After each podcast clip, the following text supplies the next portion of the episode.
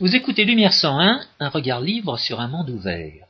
Aujourd'hui, François Guillaume et moi-même, Georges Lannes, vous proposons un échange, le deuxième du genre, sur Ludwig von Mises, notre précédent échange a porté sur la praxéologie, celui-là va porter sur la monnaie.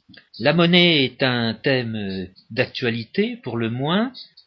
Nous allons parler de la monnaie essentiellement au XXe siècle, étant entendu que Mises a vécu de 1880 à 1973, et la monnaie dont nous allons parler correspond en fait à une évolution très remarquable. Grosso modo, on peut dire qu'il n'existait pas, je simplifie, de théorie de la monnaie au début du XXe siècle, et une théorie constituée, objet de différentes approches, va exister dans la décennie 60. on peut quand même dire que von Mises, dans sa thèse de doctorat en 1912, elle fait véritablement œuvre de pionnier, parce que si on, examine ce qu'il écrivait à ce moment-là, on se rend compte que non seulement il résolvait un certain nombre de problèmes spécifiques à la monnaie, mais en plus il répondait à l'avance à toutes sortes d'erreurs qui ont été développées par la suite.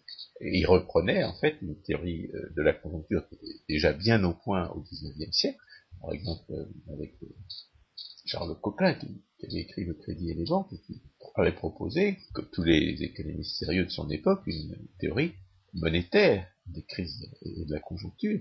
Et von Mises s'inscrit dans cette tradition, et une tradition qui finalement a été méconnue. Euh, pendant toutes les péripéties de l'histoire monétaire du XXe siècle, eh bien, euh, on a négligé les enseignements de Mises, alors que Mises avait les, réponses aux, questions qui se posaient. Et quand on tombe sur l'approche autrichienne de la monnaie, eh bien, on en vient à oublier ce qui est mon cas, tout ce qu'on a pu en apprendre par ailleurs. Et auparavant, j'ai déjà raconté que j'avais j'avais appris huit fois le modèle ISLM, et bien je pourrais, je serais absolument incapable d'expliquer ce que c'est que le modèle ISLM aujourd'hui et comment ça fonctionne, parce que quand on trouvait une, une manière beaucoup plus réaliste et beaucoup plus rigoureuse d'étudier la conjoncture, on n'a absolument aucune raison de donner de l'importance à ces erreurs qui, finalement, devrait être transitoire, puisque la, la, théorie de la monnaie et du crédit de Ludwig von Mises date de 1912, et que notre propre découverte de la théorie monétaire autrichienne date des années 80. François, vous me surprenez, parce que si euh, à l'aide du modèle ISLM, vous essayez, vous arrivez à comprendre la conjoncture, euh, je vous félicite. non, non j'ai complètement oublié le modèle ISLM qu'on m'a enseigné dix fois justement, la grande différence euh, qui va exister entre cette théorie autrichienne de la conjoncture ou du cycle économique que propose euh, d'abord Mises puis Hayek et les modèles auxquels, les modèles économiques auxquels je faisais allusion, qui eux sont des modèles d'équilibre général, qu'il s'agisse du modèle d'équilibre général dit valracien, où on raisonne en termes de marché définis par des lois d'offres et des lois de demande qui doivent s'équilibrer, ou bien si on parle de la théorie macroéconomique, qui elle aussi est une théorie de l'équilibre général, mais définie cette fois non plus sur la base de n marchés,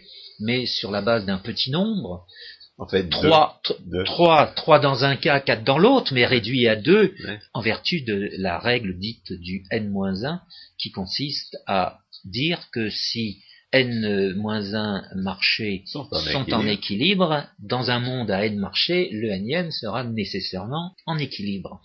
On va donc se charger de choisir ces n-1 marchés. Est-ce que l'approche autrichienne parle d'équilibre? Moi, je m'interdis de parler d'équilibre, parce que c'est pas d'équilibre qu'il s'agit, il s'agit d'ajuster les, raisons d'agir des uns et des autres, et puis euh, on fait un échange si les raisons d'agir coïncident et on ne fait pas l'échange si elles ne coïncident pas. Et, tout à l'heure, Georges parlait de fonction, de, de loi de demande et d'offre, dans l'approche praxéologique qu'on a traité la dernière fois, il n'y a pas de fonction de demande et d'offre. Puisque c'est l'action humaine, chaque Il y a fois. des raisons d'agir. Et, et c'est là tout ce qu'on peut dire d'un point de vue théorique. On a des raisons d'agir, et puis alors on peut essayer d'entrer dans ces raisons d'agir. Quand Milton Friedman a fait cette théorie du revenu permanent, c'est tout à fait raisonnable. L'inconvénient, c'est qu'il cherchait à répondre à une problématique qui n'a absolument aucun intérêt, qui est celle de la fonction de consommation, et qui n'a traduit que, qui n'est qu'un vestige, un vestige malheureusement persistant du charlatanisme de Keynes, qui, était incapable de, comprendre que c'est avec de l'épargne qu'on paie les salaires, et que l'épargne, forcément, euh, conduit, est la plus grande source de dépenses dans, l'économie. Là- Là-dessus, j'ai traduit un texte de George Weissman qui ne pourrait, ne peut que convaincre euh, les gens qui ne comprennent pas ce que je viens de dire. En d'autres termes, la grande différence entre l'approche autrichienne et les autres approches, c'est que dans le cadre de l'approche autrichienne, on part, mais nous l'avons dit la dernière fois, de l'action humaine et on en tire des conséquences logiques, alors que dans l'autre cas, on fait abstraction de ces actions humaines, on s'intéresse à de grands équilibres et on voit comment ces grands équilibres, par des coups de baguette magique, peuvent être modifiés En fait, c'est ce qu'ils appellent tourner autour du pot. C'est-à-dire que le, le pot, c'est l'action humaine, et on met jamais, les, les- les- on s'intéresse jamais au pot, on tourne toujours autour. On se place avant, euh, pour, euh, en définissant de prétendues lois d'offre et de demande, de prétendues fonctions de ceci ou de cela, ou alors on se place après, en, en glosant sur les fameux chiffres qui sont censés refléter les produits de l'action, mais l'action elle-même, on s'y intéresse pas. Et dans la, la révolution copernicienne pour, pour nous, parce que finalement, euh, euh, l'approche- autrichienne n'est pas plus ancienne, n'est pas plus, plus récente euh, que, que celle qu'on nous avait enseignée. Nous l'avons simplement découverte par- après les autres. L'approche autrichienne invite à cette révolution copernicienne et qui consiste à placer l'action au centre de l'analyse, à ne s'occuper, ne s'occuper que de ce qu'on peut savoir, de sciences certaines, et à tirer toutes les conséquences de ce qu'on peut savoir.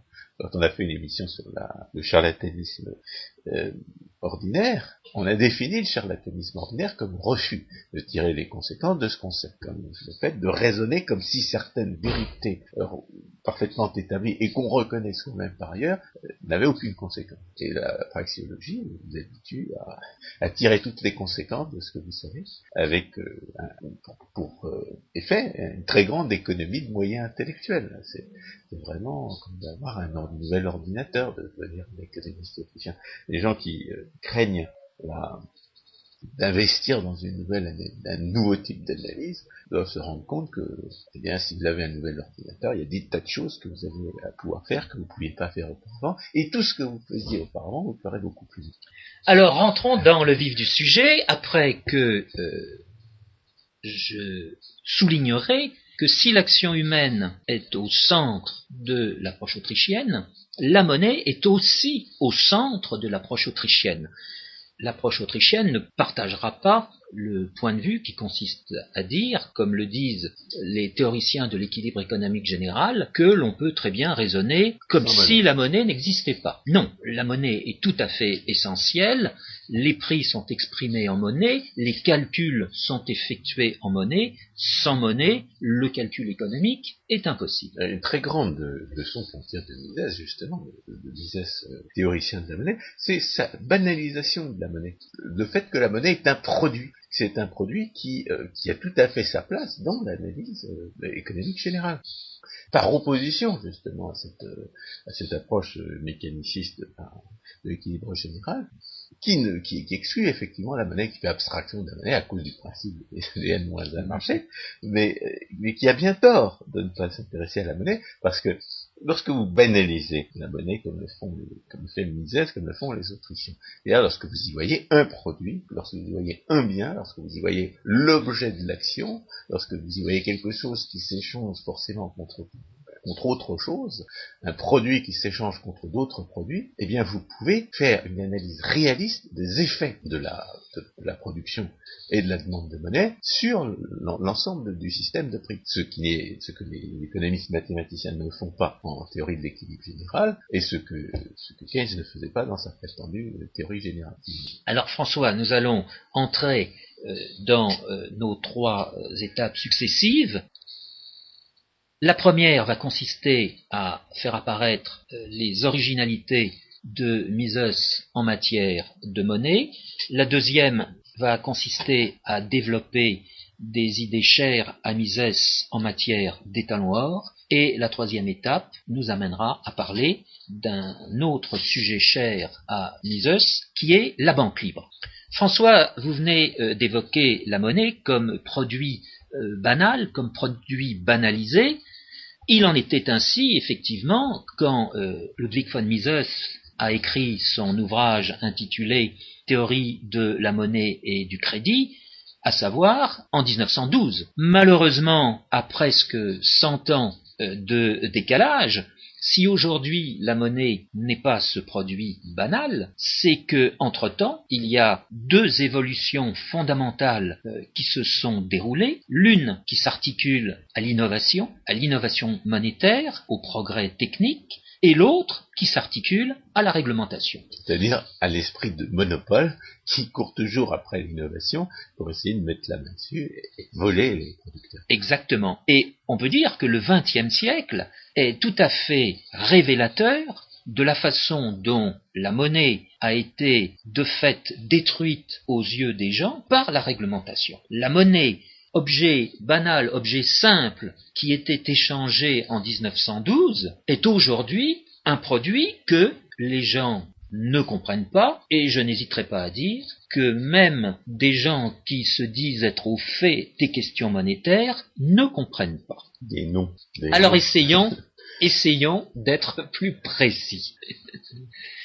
Commençons par cette définition euh, de la monnaie Von Mises euh, définissait la monnaie comme le, bien euh, qui, sert d'instrument d'échange, mais dans sa, dans sa classification, il, il est amené à distinguer la monnaie et les substituts monétaires. La distinction entre la monnaie et les substituts monétaires tient au fait que, comme les banquiers l'ont découvert à la fin du XVIIe siècle, eh bien, il y a un certain nombre de produits qui peuvent rendre exactement les mêmes services que, la monnaie euh, métallique, des produits financiers qui peuvent servir, qui peuvent rendre les mêmes services que la monnaie métallique, à, la différence par exemple d'un billet d'avion surbooké, le, le billet de banque, c'est-à-dire un droit euh, d'échanger euh, l'instrument financier en question contre une certaine quantité d'or ou d'argent, le billet de banque peut rendre absolument tous les services de la monnaie, or ou argent. La seule chose que vous puissiez pas faire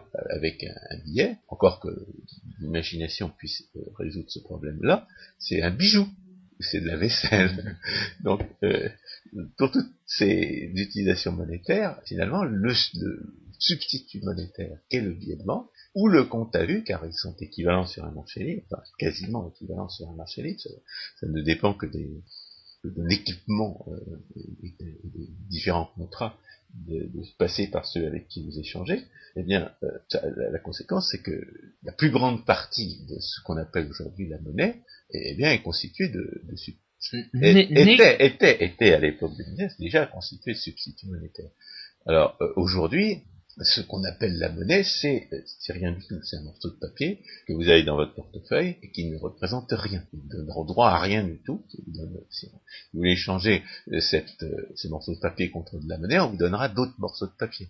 Donc, euh, de ce point de vue-là, les, choses ont terriblement changé. Et elles ont changé sous l'effet de la violence des hommes de l'État, et elles ont changé pour le pire parce que l'obligation de, payer euh, en or ou en argent les substituts monétaires était une discipline euh, qui pesait sur les, sur les fabricants des substituts monétaires. Aujourd'hui, euh, il y a encore cette hiérarchie entre les substituts monétaires et la monnaie au sens étroit, puisque les morceaux de papier que vous avez dans votre portefeuille euh, eh bien, ils sont émis par un, ils sont produits par un monopole qui en réglemente la, fabrication, et les banquiers privés, les banquiers qui ne sont pas des banquiers du monopole, ne peuvent pas en fabriquer comme ils le voudraient. Ils en ont même l'interdiction. Les, dans les systèmes actuels, euh, les billets de banque ne peuvent pas être émis par des banques autres que les banques centrales. Mais à ce propos, François, je voudrais insister sur euh, ce que vous... les monopoles. Oui, sur ce que vous venez de dire. De fait, la monnaie dont parle Mises et dont parlent les économistes autrichiens ce n'est rien d'autre que de la de l'argent ou de la ou de l'or. Oui, à l'époque. À l'époque, oui, mais c'est tout à fait Maintenant, essentiel. Les économistes autrichiens sont bien obligés de parler de, de la monnaie euh, telle qu'on nous, la, nous oblige à la considérer comme telle aujourd'hui. Bien sûr, mais aujourd'hui, il y a tout de même la perversion française qui consiste à ne pas parler de monnaie, mais à parler d'argent, alors que l'argent en question ne fait pas référence à la monnaie qui était utilisée encore au début du XXe siècle, mais fait référence au substitut de monnaie dont vous venez de parler. Car derrière cette notion de substitut de monnaie se cachent en fait deux considérations. La première, c'est la considération de la banque. De fait, quand on parle de substitut de monnaie, on parle de substitut de monnaie bancaire. Et d'autre part, se cache la considération que les billets ou le compte chèque qu'on pouvait avoir dans une banque étaient liquidables, je n'hésite pas à utiliser le mot, étaient liquidables à vue, sans délai, en une quantité d'or ou en une quantité d'argent convenue au départ. Il faut quand même préciser qu'aujourd'hui, les billets ne sont plus des substituts monétaires. Exactement. Ils sont la monnaie. Oui, alors, c'est pour ça. Quel, quel est l'intérêt du point de vue théorique de la distinction entre substitut monétaire et monnaie? C'est que c'est l'offre et la demande de la monnaie au sens étroit qui détermine sa valeur en termes des autres produits. Oui, qui détermine son prix en termes des autres produits. C'est-à-dire que si la, la, il y a une relation mécanique entre le prix des substituts monétaires et, et le, le, prix de la monnaie, et ce qui détermine le prix de l'ensemble, c'est uniquement l'offre et la demande de la monnaie au sens étroit. C'est pour ça qu'on est amené à faire cette distinction. Et évidemment, euh, la plus grande partie de, ce qu'on appelle la monnaie au sens large est constituée de substituts monétaires. Mais ce qui détermine la valeur de la monnaie, c'est euh, la monnaie au sens étroit. C'est pour ça que la distinction est absolument nécessaire. Elle est juridiquement et économiquement euh, seulement pertinente mais nécessaire. Et c'est aussi pour ça qu'on appelle, euh, qu'on choisit de réserver, enfin que Mises choisissait de réserver l'appellation de monnaie à cette monnaie au sens étroit, et, et d'inventer la notion de substitut monétaire pour, euh, tout, ce contre quoi euh, on pouvait échanger de la monnaie au sens étroit. Étant entendu que cette monnaie au sens étroit, ce n'est rien d'autre qu'un poste de l'actif de la banque, monopole, ou des banques qui reçoivent des dépôts sur lesquels on peut tirer par chèque. Aujourd'hui, aujourd'hui, il faut absolument distinguer l'époque de Mises et, et, notre époque. Bien sûr. Sinon, on ne comprendra plus rien. Bien sûr, mais si j'insiste sur ce point, c'est que, étant donné la réglementation qui est passée par là, et étant donné l'innovation qui est passée par là, aujourd'hui, nous avons un problème de vocabulaire qui est tout à fait essentiel. Et c'est pour ça qu'il faut, dès le départ, être clair sur les définitions des mots qu'on utilise. Étant donné les substituts de monnaie, qui ont donc une représentation comptable au passif des bilans des banques et une contrepartie qui est la monnaie poste de l'actif du bilan des banques, la théorie de Mises va consister à expliquer en quoi les variations de cette quantité de monnaie ou cette quantité de substitut de monnaie a une influence sur eh la conjoncture, le cycle économique ou si on préfère le niveau d'activité, le niveau de revenu. À l'époque, on n'utilise pas trop l'expression de revenu, on utilise davantage l'expression d'activité économique. C'est un terme moins, moins cerné, plus flou, qui ne n'a pas euh, une application directe chiffrée. À cet égard, Mises, comme vous l'avez dit, ne, fait que reprendre les analyses qui sont celles des économistes du XIXe siècle, qui ont réfléchi sur la conjoncture. Alors on peut éventuellement euh, critiquer un certain nombre d'analyses, puisque la, le débat monétaire qui s'est déroulé dans les années 1840 en Grande-Bretagne, finalement s'est achevé sur une, erreur de politique et, et, de, réforme institutionnelle, qui n'a absolument pas résolu le problème. Mais euh, Mises, lui, a su distinguer euh, entre ceux qui s'étaient trompés et ceux qui ne se trompaient pas. Et les économistes français, eux, ne se trompaient pas. Les économistes suédois, contemporains de Mises, ne se trompaient pas non plus ceux qui se sont trompés, ce sont ceux qui nous ont infligé les, différentes réglementations depuis, depuis un siècle.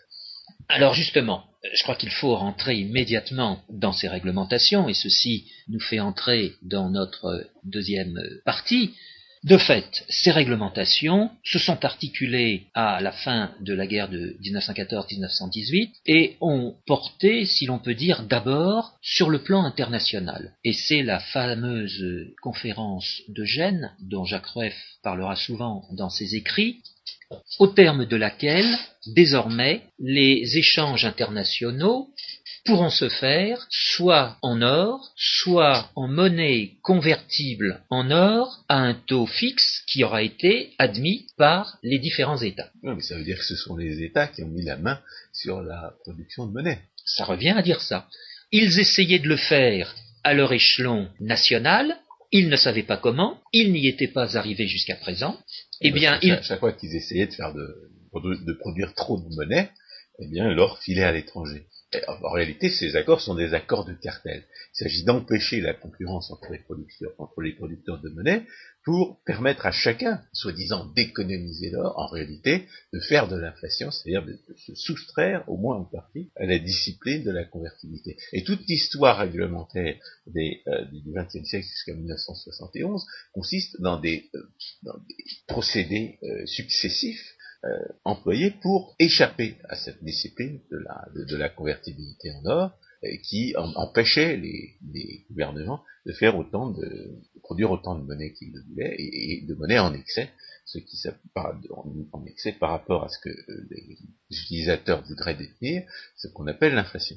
D'ailleurs, de ce point de vue-là, la praxéologie se distingue évidemment des, euh, approches euh, empiristes, la, la, praxéologie étant une, considérant la théorie économique comme une euh, branche de la logique, elle considère qu'on peut parfaitement définir de manière rigoureuse l'inflation comme un excès d'offres sur la demande de monnaie, alors que évidemment les gens qui ont besoin d'observation et de chiffres pour euh, faire de la théorie, qui croient qu'ils ont besoin d'observation et de chiffres pour faire de la théorie, euh, ont tendance à définir l'impression comme une hausse permanente et substantielle euh, de, n'importe quel indicateur des prix. À, cet égard, d'ailleurs, se présente un avantage par rapport à ces, ces gens-là. Un deuxième avantage, puisque sa définition de l'inflation est analytiquement bien plus correcte, c'est de ne pas accorder beaucoup d'importance et de, crédit à ces indicateurs de de niveau général des prix. Étant donné que pour euh, la théorie de la conjoncture telle qu'il a présenté, les crises s'accompagnent toujours d'une désorganisation du système de prix, c'est-à-dire de prix relatifs sont faussés, de prix qui sont censés refléter la rareté relative de certains produits par rapport à d'autres, qui sont faussés, la notion de niveau général de prix habitue à ne pas tenir compte de ces, euh, de ces distorsions dans le système de prix relatif, et par conséquent à perdre de vue euh, une caractéristique essentielle de la conjoncture. Car ce qui caractérise la conjoncture, ce qui a toujours caractérisé la conjoncture, c'est que certains prix sont faussés, tous dans le même sens, à un certain moment certains plus que d'autres. C'est comme ça qu'on passe d'une bulle euh, boursière à une bulle immobilière, comme on dit encore aujourd'hui. Mais qu'est-ce que c'est qu'une bulle? C'est un changement, euh, une altération des prix relatifs, qui est d'origine monétaire, et dont, les théories euh, globalistes, pour, pour éviter de dire macroéconomiques, donc les théories globalistes ne tiennent absolument pas compte parce qu'on les a pas habitués à raisonner en ces termes. Et, je dirais même, c'est une ornière intellectuelle dans laquelle nous avons tendance à, retomber, cette incapacité à raisonner en termes de prix relatifs, parce que dans les années 80, on avait déjà identifié, notamment à propos du Japon, la notion d'inflation des actifs, c'est-à-dire de hausse artificielle des prix d'un certain nombre de, de types de propriétés sur le capital. Et ça n'a pas empêché l'inflation du milieu des années 2000, et ça n'a pas empêché qu'on soit obligé de redécouvrir ce qu'on avait appelé euh, l'inflation des actifs euh, sous la dénomination de bulle. C'est la même chose. C'est la même chose et on n'en a pas tenu compte. Des analyses de la conjoncture qu'on continue de ne pas raisonner en termes de préservatifs. À cet égard, euh, comme disais, dès le début, alors même qu'on ne considérait pas encore qu'il y avait une théorie monétaire bien constituée, eh lui, il avait déjà une théorie de la conjoncture. C'est pour ça que c'est à la fois un précurseur et un précurseur qui, qui demeure complètement d'actualité. Alors, en quoi l'état noir est-il une discipline? Il est une discipline dans la mesure où ses actions de ses effets de euh, la gestion de la quantité de monnaie par l'autorité sur les prix vont donner lieu à des déficits de la balance des paiements. D'abord, la... préciser pourquoi la prétendue autorité de monnaie est une prétendue autorité de monnaie. Parce qu'à l'époque des Mises, il y a déjà des monopoles. Mm. Les hommes de l'État, pour pouvoir voler les autres, ils ont mis la main sur la production de billets dans tous les pays. Ils ont mis la main sur la production de billets. De ce fait, les, substituts monétaires prennent, prennent, deux formes. Ou bien ce sont les, les billets euh, produits par les hommes de l'État qui ont mis la main dessus, ou bien ce sont les comptes euh, à vue auprès des banques qui sont, euh, eux, des formes de données produites par les banques. Et de plus en plus, c'est ce qui va nous amener à nos systèmes actuels, eh bien, le, les billets, étant donné qu'ils sont échangeables partout, qui sont les, les substituts monétaires produits par la soi-disant autorité monétaire, eh bien ils vont, euh, ils vont finir par jouer le rôle, le même rôle que, que, la monnaie métallique, et, à, la fin du XXe siècle, ils vont se complètement remplacer la monnaie métallique. Et les billets et ce qui, ce qui, les billets monopolisés et ce qui est leur équivalent, c'est-à-dire les comptes auprès du monopole, les comptes, euh, les comptes des banquiers auprès du monopole, vont devenir la monnaie au sens étroit. Mais il en est ainsi pour quelle raison? En raison du fait que les monnaies nationales en question sont dites convertibles en or, et que du fait de cette conférence, des résultats de cette conférence de Gênes, désormais, les étrangers auront la possibilité de détenir les billets d'un pays donné, ou bien d'avoir un compte de dépôt dans une banque de ce pays. Dans le cadre de l'État noir, cette situation était impossible. Dès l'instant qu'il y avait un déficit de la balance des paiements, il devait y avoir une sortie d'or du pays qui avait donc une politique monétaire qui avait consisté à modifier les prix relatifs, et cette sortie d'or avait quelles conséquences sur cette quantité de monnaie Eh bien, c'était de réduire la croissance excessive, d'obliger euh, l'autorité monétaire à réduire sa quantité. Et si l'autorité monétaire euh, s'entêtait, eh bien il arrivait un jour où ses réserves en or, c'est-à-dire ses réserves en monnaie, étaient égales à zéro, et en termes modernes, c'eût été euh, la faillite du système monétaire en question. Bien évidemment, cette limite n'était jamais atteinte. Entre-temps, que se passait-il? Il y avait une dévaluation de la monnaie du pays en question en or. Autrement dit... Les hommes de l'État qui avaient monopolisé la production des substituts monétaires sous forme de billets, eh bien, euh, reniaient leurs engagements de rembourser les billets euh, au, prix euh, qui était qu'ils avaient fixé, Exactement. fixé auparavant. Et c'est pour ça que la dévaluation ne se faisait jamais unilatéralement.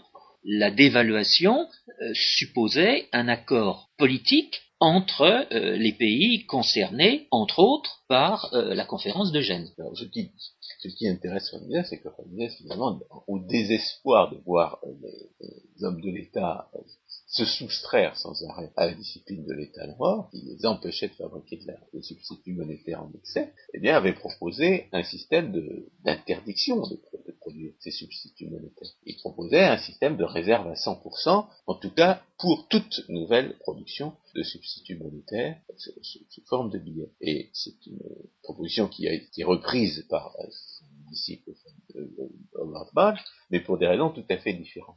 Bad pensait que la réserve à 100% était le seul euh, système monétaire qui soit euh, justifiable aussi bien du point de vue de la théorie économique que du droit, alors que pour von Mises, c'était un expédient politique, une espèce de slogan qu'on mettait en avant pour essayer de restreindre l'extravagance euh, inflationniste des hommes de l'État. En réalité, Mises n'était pas du tout euh, partisan de, en, aucune manière partisan du, point de vue théorique de l'idée suivant laquelle les substituts monétaires étaient une mauvaise chose. C'est ça, implicitement. Chez tous les dogmatiques aujourd'hui de la réserve à 100%, l'idée c'est que la création de monnaie, la création de substituts monétaires, est intrinsèquement mauvaise soit qu'elle soit frauduleuse du point de vue de la justice naturelle, soit qu'elle soit déstabilisante du point de vue de la de, l'ajustement économique. Or, le Fondias ne le croyait absolument pas. Et les, gens, qui, qui, se réclament de lui à cet égard ne l'ont pas compris. Exact. Et on peut ajouter, j'évoquais tout à l'heure l'innovation, eh bien, il faut voir dans la banque un organisme euh, innovant pour autant qu'il va réduire le coût de l'échange à utiliser des pièces d'or ou des pièces d'argent plutôt que d'utiliser des billets ou d'utiliser un compte chèque au, au travers de chèques. Les substituts. La création des substituts monétaires, c'est la bonne manière d'économiser l'or. Mais exactement. Le problème, c'est que dans un contexte de monopole, parce que les hommes de l'État mettent la main sur la production de substituts monétaires, à ce moment-là, ils en fabriquent trop, du fait du monopole. À ce moment-là, dans un système de convertibilité, l'or s'échappe, échappe à la, zone de leur monopole, et, comme ils ont plus assez d'or euh, pour euh, tenir leurs engagements, ou bien ils sont obligés de réduire la quantité de substituts monétaires, ce qui va priver les, échanges des, quantités de monnaie nécessaires euh, au, prix euh, qui sont pratiqués à ce moment-là, ou bien alors ils vont renier, ce qui de plus en plus au XXe siècle, ils vont renier ces engagements de, rembourser ces substituts monétaires euh, au, prix convenu, et on appellera, on appellera ça une dévaluation. Exact. Et donc le problème ne vient pas de la création de substituts monétaires, le problème vient du monopole. Et, les gens qui n'ont pas compris ça, ça peut dire qu'ils sont pas de bons théoriciens de la monnaie. Et en l'espèce, il vient de cet abandon de la discipline de l'étalon or. C'est pas l'abandon de la discipline de l'étalon or, c'est la répression de la discipline de l'étalon or. C'est le refus de la discipline de l'étalon or. Alors, c'est le, désir d'avoir à la fois le, beurre de la crédibilité que fournit la, la, convertibilité, le principe de rembourser dans une monnaie métallique, et l'argent du beurre de la possibilité de faire autant de monnaie qu'on voudrait. Le résultat, c'est qu'ils ont finalement opté pour la deuxième solution, et ils ont découvert d'ailleurs qu'ils ne pouvaient pas faire n'importe quoi en la matière, parce que toujours dans la course poursuite entre l'innovation et la, prédation, eh bien les financiers ont trouvé un moyen d'échapper à, la prédation euh, qu'ils avaient rendu aussi, euh, ils avaient cherché à rendre pour eux-mêmes aussi libre que possible. Alors, entre-temps, avant d'en arriver à, cette extrémité actuelle, euh, que s'est-il passé? Voyant les dévaluations que la gestion de la monnaie par les autorités monétaires euh, provoquait, et pour essayer de contenir ces dévaluations, l'expression de dévaluation compétitive n'est pas une expression de la décennie 1990, comme certains veulent bien le dire, mais de la décennie 1930. Au lendemain de la guerre de 39-45, ils ont essayé de réglementer l'opportunité de ces dévaluations. Et pour veiller à cette réglementation, ils ont créé une institution internationale, un organisme international qui n'est autre que le Fonds monétaire international. La raison d'être du Fonds monétaire international, la cause de sa création, était que ce fonds vienne en aide aux pays qui se trouvaient en difficulté de balance de paiement et de faire en sorte que soit la dévaluation soit différée, soit que la dévaluation soit annulée. À cette occasion, les économistes favorables à la création du Fonds monétaire international vont distinguer deux types de déséquilibres de la balance des paiements, les déséquilibres conjoncturels et les déséquilibres structurels. Étant donné un déséquilibre conjoncturel, ils diront, eh bien, le Fonds monétaire international va avoir pour rôle de prêter, de fournir des moyens de rééquilibrage, ou plus exactement de financement du déficit de la balance des paiements du pays qui est en question. Étant entendu que les fonds qui seront apportés à ce pays en difficulté iront de pair avec des moyens politiques que, devront, que devra mettre en, en œuvre le pays, les autorités monétaires du pays en question. Et ainsi, le déséquilibre conjoncturel, selon les économistes en question, disparaîtra. Deuxième cas de figure, le déséquilibre structurel. Alors pour autant que le diagnostic de déséquilibre structurel est fait, dans ce cas-là, les pays membres du Fonds monétaire international donnent leur consentement à une dévaluation du pays en question, ils s'accordent sur le chiffre de la dévaluation, ils s'accordent aussi sur les fonds qui vont être mis à la disposition du pays en question pour que les effets néfastes de la dévaluation sur les échanges du pays soient, disons, le moins douloureux possible. Mais ça, ça, veut dire que la dévaluation se fait en termes d'une monnaie qui n'est déjà plus là. Exactement. C'est, le Fonds monétaire international a été créé à l'occasion d'un système à deux euh, niveaux, où finalement il n'y avait plus que le dollar qui était censé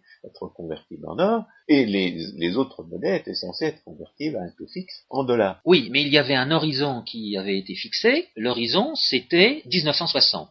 Le Fonds monétaire international est créé en, 1944-1945. La seule monnaie convertible en or à l'époque, c'est le dollar. Les Américains s'engagent à soutenir le prix de l'once d'or en dollars à 35 dollars sur le marché de l'or. C'est plutôt le prix du dollar qui se Oui, bon, façon de s'exprimer. Et les monnaies qui... Sauf qu'au départ, il y avait plutôt, il faisait moins de dollars qu'il aurait dans les années 60.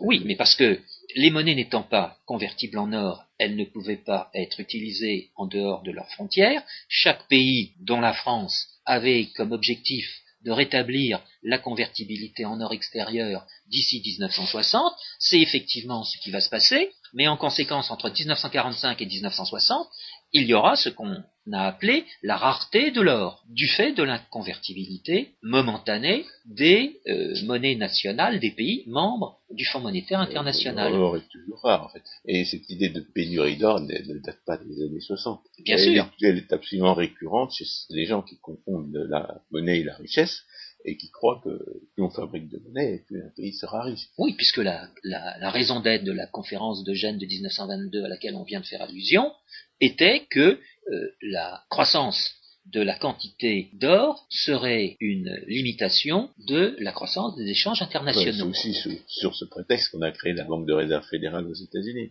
En 1913, c'est la même doctrine qui gouverne toutes ces décisions. Il n'y a pas assez de, de, monnaie pour les échanges, ce qui n'a aucun sens. Il y a une, dans un système monétaire euh, normal, eh bien, euh, ce sont les prix qui s'ajustent. Si, si, la quantité de monnaie ne peut pas être accrue, eh bien, la valeur de la monnaie, le pouvoir d'achat de la monnaie va augmenter, c'est tout. Et les gens, si on prévoira parfaitement les conséquences, ils subiront une perte. Alors, à propos de Il y a tout un discours anti-déflationniste, et la crainte de la déflation, par exemple, qui a conduit Bernanke à faire une politique d'inflation au milieu des années 2000, tout, tout cela est complètement euh, erroné, complètement sophistique. Mais restons dans le cadre de, de l'étalon or. Ludwig von Mises considère que euh, l'étalon or est un moyen de limiter euh, la capacité de nuire en matière euh, monétaire des, autorités monétaires, des hommes de l'État. Et à l'occasion de... Employer leurs Qu'est-ce que c'est que l'autorité d'un voleur? À l'occasion de différents articles, eh bien, euh, Ludwig von Mises aura l'occasion de développer euh, sa euh, préférence, toute chose égale par ailleurs, pour les talons or. Alors je souligne ce point car dans les habitudes françaises, il est constant de faire référence à Jacques Rueff comme l'apôtre de l'étalon or. Et eh forcément plus d'un. Forcément plus d'un, mais pour les journalistes que j'ai pu entendre sur le sujet, le seul nom qui revient en boucle, c'est le nom de Jacques Rueff. eh bien non. jamais entendu parler de Mises. Et c'est pour ça que nous nous chargeons de le faire, mais nous pourrions aussi évoquer d'autres économistes autrichiens comme Friedrich von Hayek. Bien évidemment, nos auteurs. beaucoup moins partisans de l'état mort. Mais c'est ce que j'allais dire, étant entendu que nos auteurs, qu'il s'agisse de Ludwig von Mises ou de Friedrich von Hayek, étaient réticents sur la discipline de l'état or pour telle et telle raison. Et cela nous amène. De, de, possibilités politiques. Bien sûr. Si Hayek a proposé des comme le fait d'ailleurs euh, Friedman, il me semble, un système de, monnaie de réserve qui aurait été fait par, qui aurait été constitué d'un panier de, de marchandises, c'est-à-dire pas seulement l'or, mais aussi d'autres produits, un peu comme ce qui s'échange sur les, sur les marchés à, terme de Chicago, eh bien, euh, c'est parce que il, pensait que l'État noir n'avait pas, n'avait plus tellement l'intérêt politique qu'on pouvait lui prêter auparavant, et que par ailleurs, euh, il y avait un certain nombre d'inconvénients en tant que en tant qu'instrument de repère de la valeur. Mais euh, exact. Et cela amènera. C'est le, principe. C'est que les, économistes autrichiens ne sont pas des dogmatiques euh, en ce qui concerne les, institutions en question. Et, surtout, ils, ont compris, en, en, ce qui concerne la réforme institutionnelle, parce que la, norme qu'ils ont à l'esprit, c'est quelque chose que Fromidas euh, avait compris avant, avant tout le monde, c'est que sans, euh, sans respect des droits de propriété, il ne peut pas y avoir d'indicateur authentique de la valeur. Quand dans les années 1920, il avait démontré l'impossibilité de la planification centrale de type soviétique, il, il faisait qu'illustrer de la manière la plus euh, la plus extrême, le, caractère absolument pas authentique des, euh, des, indicateurs de prix lorsque les, lorsque les décisions sont prises, ou lorsque les échanges sont faits par des gens qui ne sont pas propriétaires. Et lorsqu'on applique cette, euh, cette réflexion-là à la monnaie, ça veut dire que von Mises était tout à fait conscient du fait que c'était la concurrence entre les producteurs de monnaie qui était un moyen nécessaire et suffisant de régler cette production de monnaie. Alors nous allons encore Une fois, encore une fois, ce qui est à l'origine des désordres monétaires, ce n'est pas la création de monnaie par les banques, ce n'est pas la production de substituts monétaires, ce n'est pas le fait que les banques peuvent, euh, peuvent faire de la monnaie comme elles le veulent, dans une espèce d'anarchie à laquelle il faudrait mettre de l'ordre, c'est au contraire la prétention des hommes de l'État, ce prétexte, alors quelquefois d'y mettre de l'ordre, c'est le cas de notre homme de la part, de, monopoliser cette production de monnaie, c'est-à-dire d'interdire la concurrence dans la production de monnaie. La concurrence dans la production de monnaie ne conduirait pas à une, à une explosion de la quantité de monnaie produite, mais étant donné que la production de monnaie dans un système libre avec une production de substituts monétaires, soumis à la discipline de la convertibilité, et sur un marché libre, selon toute vraisemblance, la convertibilité en or, eh bien, cette concurrence dans la production de substituts monétaires et cette discipline de la convertibilité, et le fait que la convertibilité, qui est un contrat, euh, est a priori respecté quand les banquiers n'ont pas le pouvoir politique de se, soustraire à leurs engagements, tout cela conduit à un système monétaire parfaitement régulé. Et l'expérience historique euh, l'a prouvé. Chaque fois que la banque a été libre, il n'y a jamais eu de problème d'ajustement monétaire, et il n'y a pas eu de crise financière. Alors pour, et euh, ça, Mises l'avait parfaitement compris. Mhm. Et alors que ses successeurs ont mis un certain temps à le redécouvrir, dans le cas de Hayek, soit ne l'ont jamais véritablement compris dans le cas de Rothbard. Je voudrais souligner que toutes les règles qui ont donc été convenues relativement à l'étalon or depuis 1922 se révéleront inefficaces comme euh, le développera euh, Ludwig euh, von Mises, et cette inefficacité conduira à quoi? Eh bien à 1971, où de fait, toutes les règles seront abandonnées suite à la décision par le président des États-Unis en exercice alors, c'est-à-dire Richard Nixon, d'abroger la convertibilité du dollar en or. Cela étant, cela étant, Ludwig von Mises euh, meurt en 1973, euh, c'est-à-dire deux ans après euh, cette décision de disparition du système de l'étalon or réglementé dans l'état où il se trouvait alors, et trois ans plus tard, en 1976, Ludwig von Mises va écrire un ouvrage qui s'intitule La dénationalisation de la monnaie. je viens de dire, pardon, Friedrich von Hayek, dans le cadre de l'Institute of Economic Affairs, va écrire un livre euh, intitulé La dénationalisation de la monnaie, et deux ans plus tard, il publiera une seconde édition augmentée étant donné euh, tous les commentaires qui, qui lui auront été faits euh, sur le sujet. Pourquoi est-ce qu'il prend de l'importance Hayek à ce moment-là C'est qu'un an après la mort de Mises, c'est-à-dire en 1974, on lui donne ce qui s'est passé pour, un, le prix Nobel d'économie. Oui, mais qu'il en 1968. Mais qu'il partagera avec euh, un auteur qui, est diamétralement opposé. Mais peut-être pas en ce qui concerne la monnaie et la conjoncture, justement je pense qu'il y a beaucoup de gens qui pensent que si Hayek a prix Nobel en 1974, 1914, c'est d'abord parce que les événements donnaient raison aux économistes autrichiens en matière de conjoncture, Exactement. et aussi parce que ben, Mises était mort, on ne pouvait pas lui donner. Mm. Donc, euh, là, alors depuis, on a, on a donné le- ce qui se fait passer pour le prix Nobel d'économie à des tas de gens dont on peut vraiment douter qu'il ait seulement Ce n'est pas, mérité. François, ce n'est pas notre sujet. Alors, nous sommes Non, désormais ça, dans... ça veut dire que dans les années 70, on redécouvre, à partir du moment où les hommes d'État sont complètement affranchis de la discipline de la convertibilité, on, re- on- on dé- on découvre les ver- on redécouvre les vertus de la concurrence, très curieusement. Bien sûr, oui, mais ils se sont affranchis étant donné les désastres des réglementations qu'ils ont mises au point. Et parmi elles, ce Fonds monétaire international qui aurait dû être euh, euh, immédiatement euh, supprimé, oui, en 1971. Il n'avait aucune raison d'être.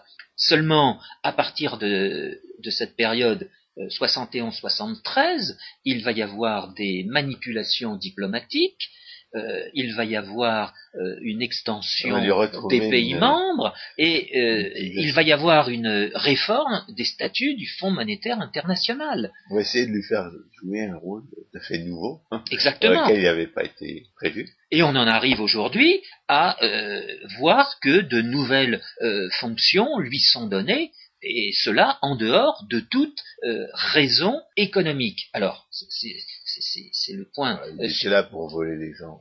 oui, oui, mais Alors, c'est- C'est pas disparaître un instrument de pillage que les gens admettent. Bien sûr, mais cet instrument de pillage a été parfaitement euh, cerné par euh, les économistes autrichiens. Il y a eu un développement euh, de la théorie économique.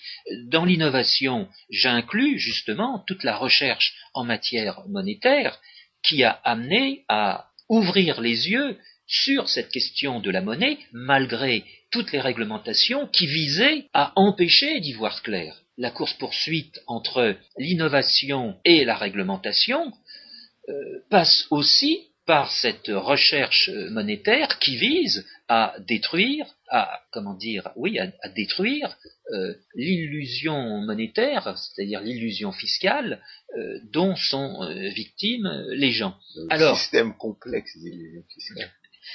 Alors, divers procédés en cause dans le, dénominateur commun euh, des Autrichiens à, à opposer à, aux, aux différends qu'ils peuvent avoir euh, sur euh, les talons or, c'est justement ce qu'on appelle la banque libre. Euh, François Guillaume vient de l'évoquer sous les termes de euh, la concurrence euh, des producteurs de monnaie, faire en sorte que la production euh, de monnaie soit libre, comme en fait elle l'avait été pendant longtemps dans l'histoire, à ceci près que le seigneur faisait payer euh, la presque liberté de production en, faisant, en faisant, oui, mais quand la frappe était libre, euh, en faisant payer, en faisant payer aux ateliers de monnaie un impôt, cet impôt étant justifié par le fait que euh, acceptait que son visage soit frappé sur la pièce et la frappe de son visage sur ça. la pièce était une garantie que la pièce était euh, digne de foi,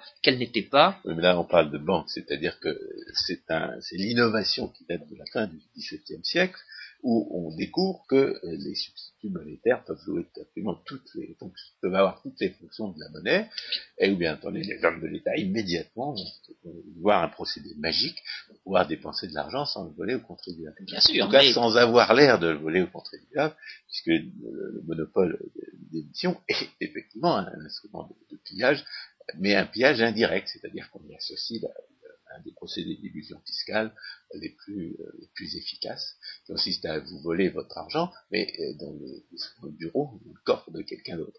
À l'opposé, euh, les premières banques d'émission n'étaient rien d'autre que des euh, entreprises, des, sociétés juridiques qui étaient euh, montées par des entrepreneurs dont euh, le, le- succès reposait sur le fait qu'ils avaient euh, trouvé un moyen de réduire les coûts de l'échange en monnaie, à savoir ces billets de banque qu'ils garantissaient et dont l'usage était plus simple que, surtout pour les gros paiements, que euh, les Non, mais quantités qui de compte- pièces. Compte à propos de ce disait, c'est que si- s'il avait compris que la banque libre est le moyen de réguler la production de monnaie, euh, c'est parce qu'il connaissait les débats qui avait, euh, qui avait tourné autour de la monnaie dans les années 1840. Exactement. Et, il n'avait pas été dupe de la banking school qui avait fini par et de, la, et de la currency school qui avait finalement euh, dominé le débat, il avait compris qu'il existait une troisième école, pas très bien connue en Angleterre,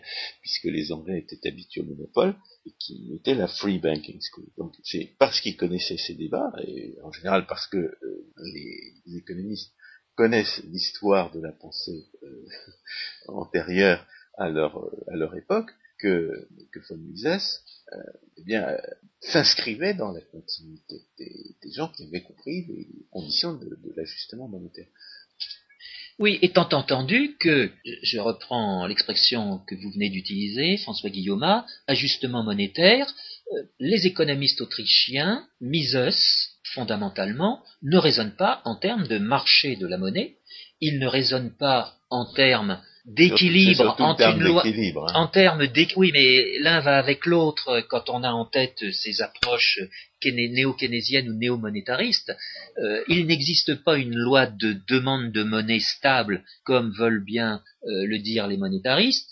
Euh, il n'existe pas une loi d'offre de monnaie, a fortiori une loi d'offre de monnaie inélastique comme le supposent les, les néo-keynésiens que ça veut bien vouloir dire? Alors bah, que les hommes de l'État ont monopolisé la production de monnaie justement pour pouvoir fabriquer autant de monnaie qu'ils le voulaient. Justement, c'est toutes les c'est tous les développements sur ces théories euh, de la monnaie euh, néo-keynésienne ou euh, néo-monétariste qui conduisent aujourd'hui à parler d'un modèle qui ferait consensus. On disait cela en l'an 2000, mais tout en reconnaissant que ces modèles, c'était avéré inefficace pour essayer de euh, gérer la conjoncture. Le paradoxe est donc énorme. Ces modèles d'équilibre général sont incapables d'expliquer la conjoncture. Bah, c'est pas comme paradoxe qu'il faut parler de charlatanisme. Non, à, cet égard, euh, est, tout à fait d'actualité parce que justement, il nous permet de, il nous donne les bonnes raisons, à la fois pour analyser ce qui se passe euh, correctement, mais, aussi pour ne pas prendre au sérieux ces inventions euh, keynésiennes ou même monétaristes. Parce qu'à une certaine époque, on, était, un, grand économiste quand on avait compris, comme les monétaristes, que l'inflation était un phénomène monétaire. Mais depuis, on a pu quand même faire quelques progrès dans la compréhension. Pour conclure, je renverrai, chers auditeurs, à la lecture d'une part de l'ouvrage de von Mises de 1912 pour montrer la réalité de sa pensée. Cet ouvrage avait été écrit, oui, mais cet ouvrage avait été écrit en allemand et il a été euh, réédité euh, récemment euh, en anglais, d'abord au début de la décennie 50, puis en 1980, et vous l'avez aujourd'hui disponible en français, traduit par Hervé de Quengo. D'autre part, sur le même sujet, eh bien, vous pouvez. sur Internet. Et ça, c'est sur Internet, oui. Et d'autre part, vous pouvez vous reporter, eh bien, à son traité majeur d'économie, l'action humaine, euh, dans lequel euh, il met en musique, si j'ose dire, ses développements sur les talons or et sur les relations qui peuvent exister entre la monnaie, le crédit et la conjoncture. François Guillaume, merci, chers auditeurs, à une prochaine émission.